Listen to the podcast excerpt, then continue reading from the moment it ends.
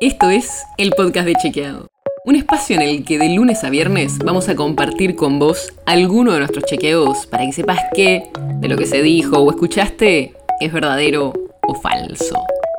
También te vamos a presentar las verificaciones que hacemos de las desinformaciones que andan circulando por ahí y vamos a traerte datos y contexto para entender mejor las noticias. Soy Olivia Sor. La MAT aprobó el uso de cuatro tests de autoevaluación para la detección de COVID.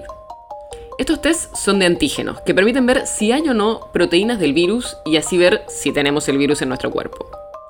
Pero incluso antes de que se consigan esos tests en las farmacias del país, ya estaban circulando videos con desinformaciones sobre estas pruebas y no son tan nuevos. Ya desde 2020 circulan videos donde estos test de antígenos dan positivos con muestras muy raras, como jugo de naranja, cerveza, Coca-Cola o bebidas energizantes. Para entender un poco esto, vamos primero a cómo funcionan los test. El procedimiento es un barrido con un hisopo en las dos fosas nasales a unos 2 centímetros de profundidad. Después el hisopo se pone en un tubo del kit con un reactivo, se espera unos segundos para que el líquido tome la muestra y se ponen unas gotas de eso sobre una tarjeta o una parte del test. El resultado en general demora entre 15 y 30 minutos. Y estos test de antígeno están preparados para reaccionar ante ciertas sustancias en ciertas condiciones. Por eso hay que seguir un procedimiento para que el resultado de un test sea correcto. El tema es que en los videos no se sigue el procedimiento correcto ni las sustancias adecuadas para que la prueba sea considerada válida. Y por eso en algunos casos da un falso positivo. Si por ejemplo tiramos jugo de naranja a un test, al cambiarle el pH puede hacer que la proteína que tiene el test reaccione a cualquier cosa y por eso podría dar positivo. Pero claramente el resultado es inválido. Y hasta hay algunos videos desinformando donde directamente se hacen interpretaciones erróneas de los resultados. Las pruebas suelen tener un visor con dos letras, la C y la T. La primera es de control. Si aparece una línea roja o rosada en la C, significa que el test es válido. Si además también se colorea la letra T, el resultado es positivo.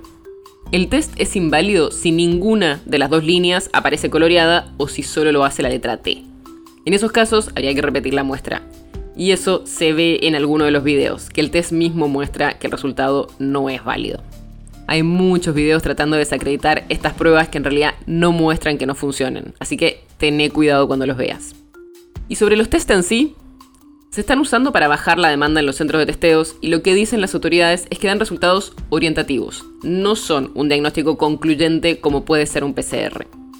Uno, porque te lo haces vos mismo y hay más probabilidades de que no lo usemos bien que un profesional que te hace un PCR pero también porque si tenés una carga viral baja o no tenés síntomas, es posible que el test no dé positivo cuando en realidad sí estás infectado. Así que no hay que descartar la infección solo porque dé negativo en un momento.